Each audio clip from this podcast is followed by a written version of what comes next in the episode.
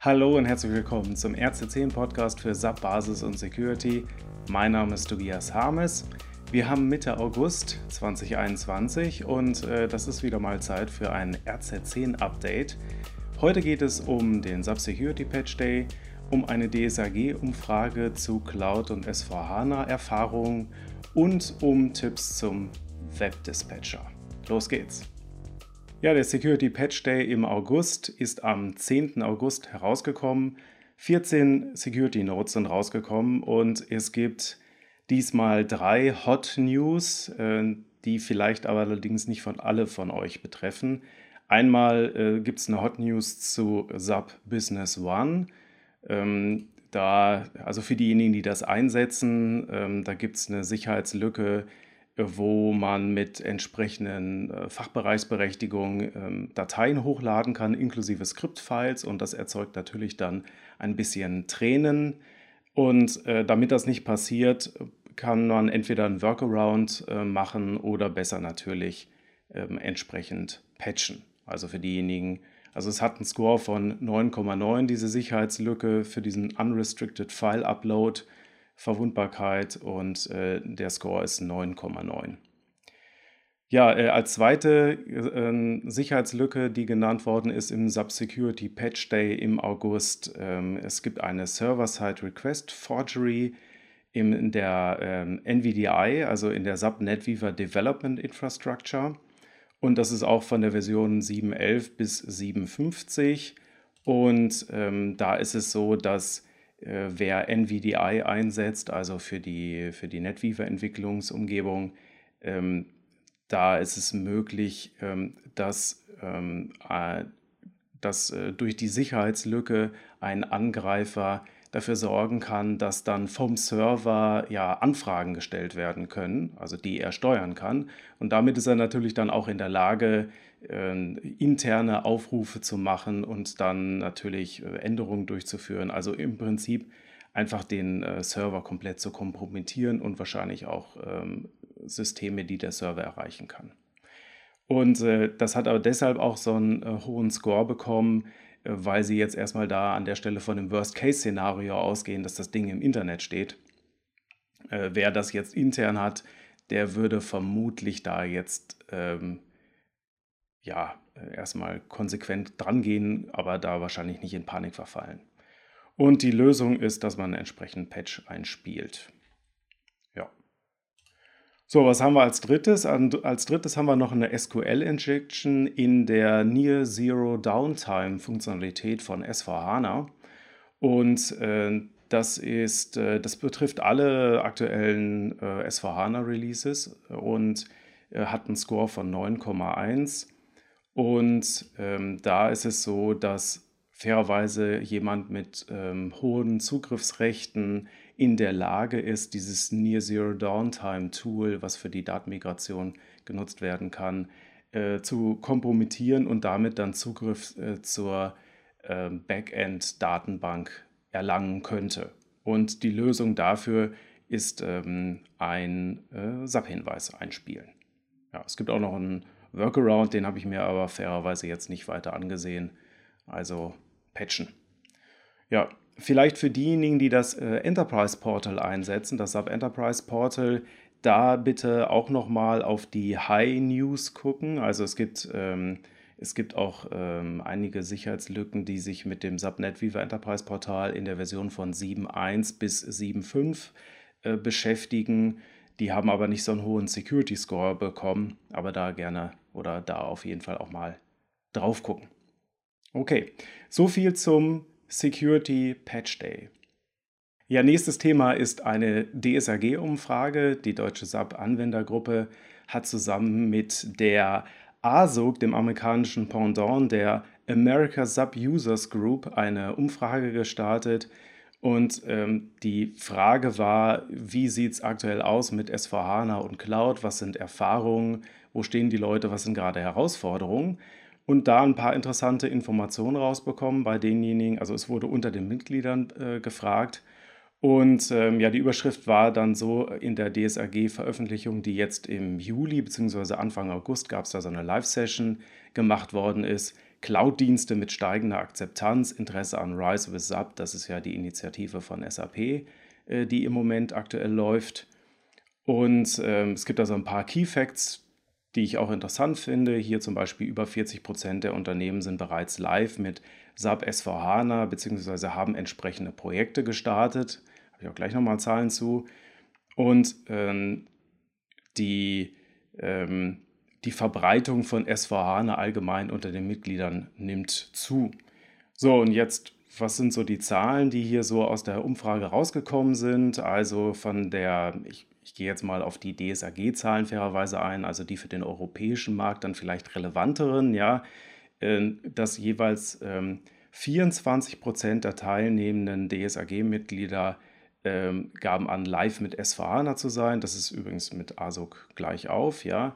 Und ähm, 20 Prozent sind in einem Transformationsprozess, ja, also im Kopf behalten. Wir haben schon mal irgendwas bei 44 Prozent jetzt, die irgendwie schon äh, auf der Reise zu S4HANA sind. Und dann kommen jetzt nochmal ähm, 37 Prozent der DSAG-Mitglieder ähm, ein entsprechendes Projekt geplant haben, aber sind noch nicht gestartet. Das heißt, ich habe mir mal die Zahlen vom Vorjahr angesehen. Also diese Studie, diese Umfrage, die wurde letztes Jahr auch schon mal gemacht, so ein bisschen in dieser gleichen Richtung. Da hatte man noch so irgendwie insgesamt so roundabout 70 äh, Prozent, die man erreicht hat. Jetzt sind es irgendwie knapp über 80 Prozent, die entweder schon drinstecken oder ein Projekt geplant haben und das jetzt irgendwie starten wollen. Also wer jetzt ähm, noch nicht gestartet ist, der hat dann auch triftige Gründe, sei es finanzielle oder wie auch immer, technische Probleme.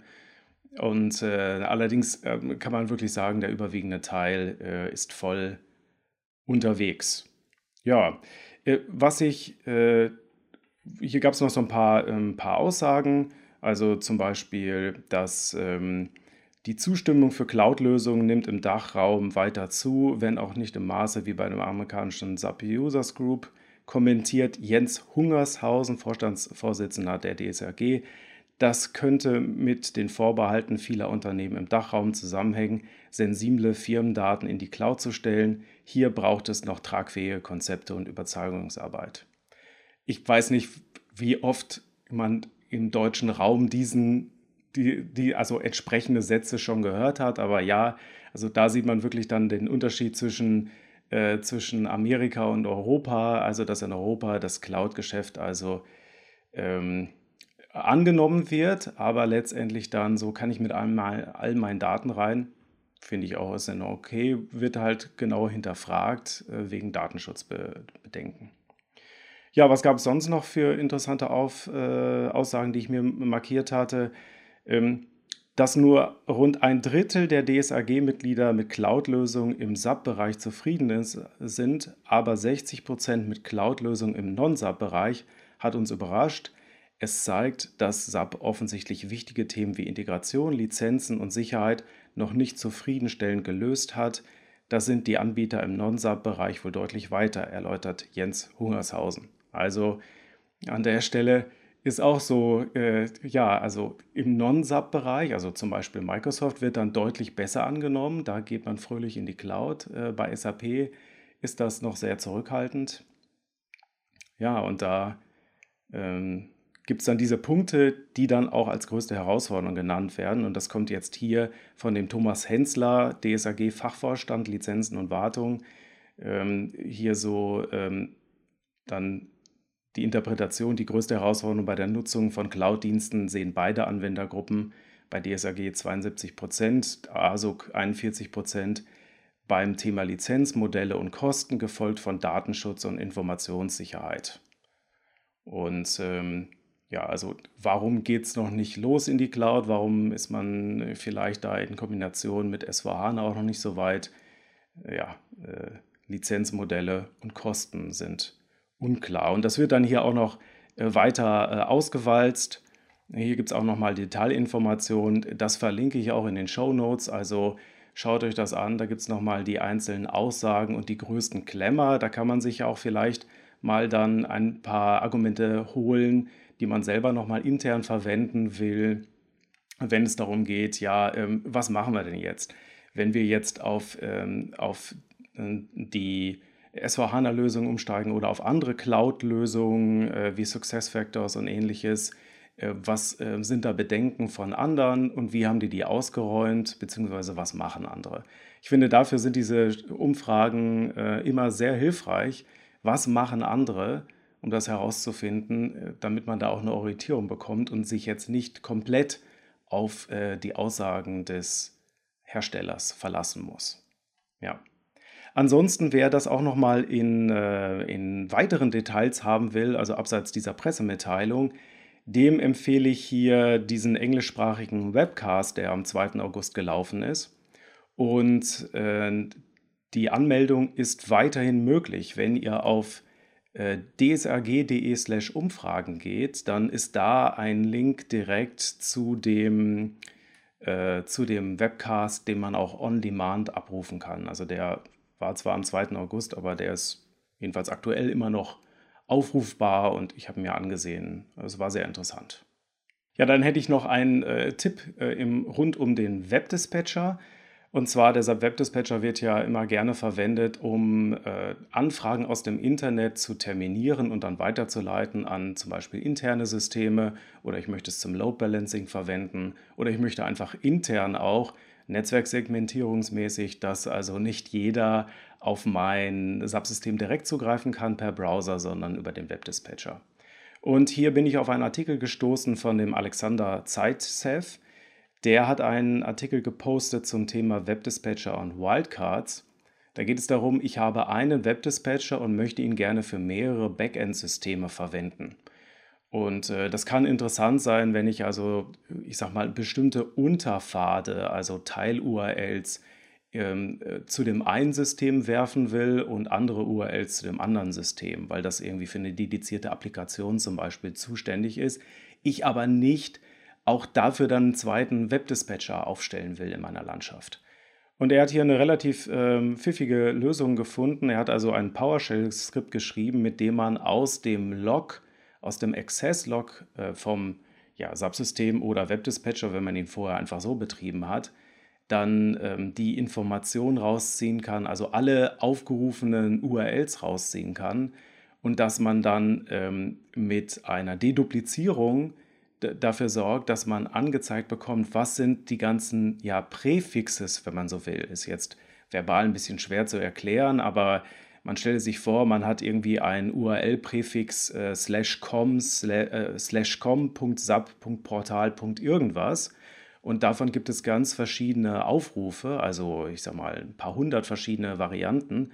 Dann kann man das Ganze zusammenfassen im Regelwerk im Webdispatcher dann unter slash com.sub.portal ja quasi Stern. Also alles, was mit slash com.sub.portal anfängt, da könnte man dann entsprechend die Regel ergänzen, also beziehungsweise einen entsprechenden Profilparameter konfigurieren, dass äh, wenn diese URL verwendet wird, dass das an den entsprechenden an das entsprechende Backend-System, an das richtige geleitet wird, was genau dafür zuständig ist. Und äh, die anderen Anfragen dann an ein anderes Backend-System, an ein anderes Subsystem, was hinter dem Webdispatcher steht. Also das fand ich ähm, ganz äh, nett gemacht. Also werde ich auch verlinken hier in den Show Notes. Das könnt ihr euch mal ansehen. Äh, die SAP hat, äh, ich habe auch noch verlinkt, das generelle Szenario, was SAP da vorsieht. Also wie das funktioniert. Das ist ja so ein Profilparameter, der hier verwendet wird. Äh, wo ist er? wdisp slash system unterstrich äh, nummeriert, ja. Und äh, ich habe auch noch mal die grundsätzliche Doku dazu, ein Webdispatcher, zwei Systeme, hier verlinkt für diejenigen, für die das vielleicht interessant ist. Da gibt es dann noch mal ein paar mehr Informationen, was das alles äh, ist und äh, wie das funktioniert. Fairerweise äh, ist es so, das sind schon Spezialfälle. Heutzutage geht man eigentlich hin und macht nicht mehr einen Webdispatcher für 29 Systeme, sondern versucht dann doch eventuell eher dann Webdispatcher zusätzlich hinzustellen, der dann dediziert für bestimmte Backend-Systeme zuständig ist, einfach weil ich sonst da auch Wartungsabhängigkeiten habe. Ähm, also, aber wie immer, ne, typische Beraterantwort, es kommt darauf an. Hier habt ihr auf jeden Fall eine Option, wie ihr das nochmal genauer steuern könnt und dann auch äh, das nicht händisch irgendwie euch ausdenken müsst, was ihr da an Regelwerk macht, wo was hingeroutet wird, sondern wo ihr das aus einem Log heraus saugen lassen euch könnt. Ja, also äh, danke an den Alexander. Ähm, coole, coole Idee. Ja, da habe ich zum Ende hin noch zwei Webinarempfehlungen. Best Practices Sicherheitsprotokolle im SAP am 31.08. um 10 Uhr. Das ist ein Webinar, wo wir mal auf das Security Monitoring eingehen. Wo kann man nachgucken im SAP-System, was äh, man an sicherheitsrelevanten Events äh, da protokollieren kann? Was muss da eigentlich konfiguriert sein, damit man auch seine Sicherheitsevents ordnungsgemäß protokolliert im SAP. Also 31.08. 10 Uhr, kostenloses Webinar gerne anmelden, verlinke ich in den Show Notes. Auch in den Show Notes verlinke ich, wie kann ich IT-Security Findings aus Audits loswerden. Ist ein bisschen damit verwandt, aber jetzt nicht das gleiche. Wie kann ich IT-Security Findings aus Audits loswerden? Ist auch ein Webinar am 2.9. Am 2.9.2021 um 10 Uhr. Da gerne anmelden und ähm, da gehen wir mal darauf ein, was man tun muss, um Findings, also Feststellungen von Prüfern, erfolgreich loszuwerden. Das ist ausnahmsweise heute mal nicht ganz das Ende. Äh, ich möchte noch hinweisen, da bin ich noch drüber gestolpert aus diversen Quellen, die Pony Awards, ähm, also äh, die Awards wie, ähm, wie Hersteller ähm, wirklich spektakulär Security-Sicherheitslücken schlecht behandelt haben, also schlecht mit denen umgegangen sind. Da gibt es eigene Awards für. Die sind jetzt auch wieder verliehen worden. Die Pony Awards 2021 kann man sich mal ein äh, äh, ansehen, so ein bisschen zum Fremdschämen, wie dann bestimmte Hersteller mit Sicherheitslücken umgegangen sind. Da so, kann man sich auch äh, Popcorn nehmen und dann mal gemütlich essen, während man das sieht. Könnte einem nur vielleicht manchmal äh, der Appetit vergehen.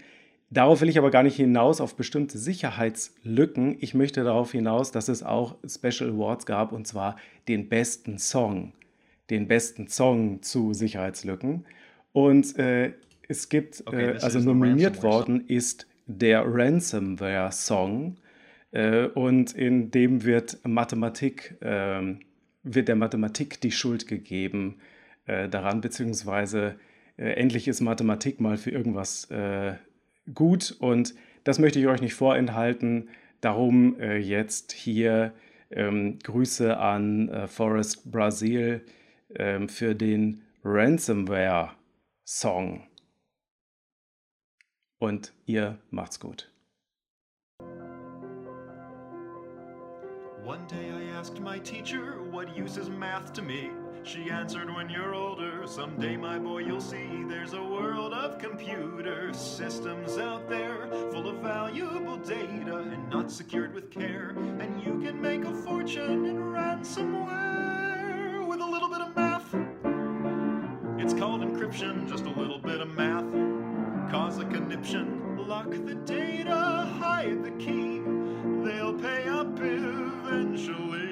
it's all just math.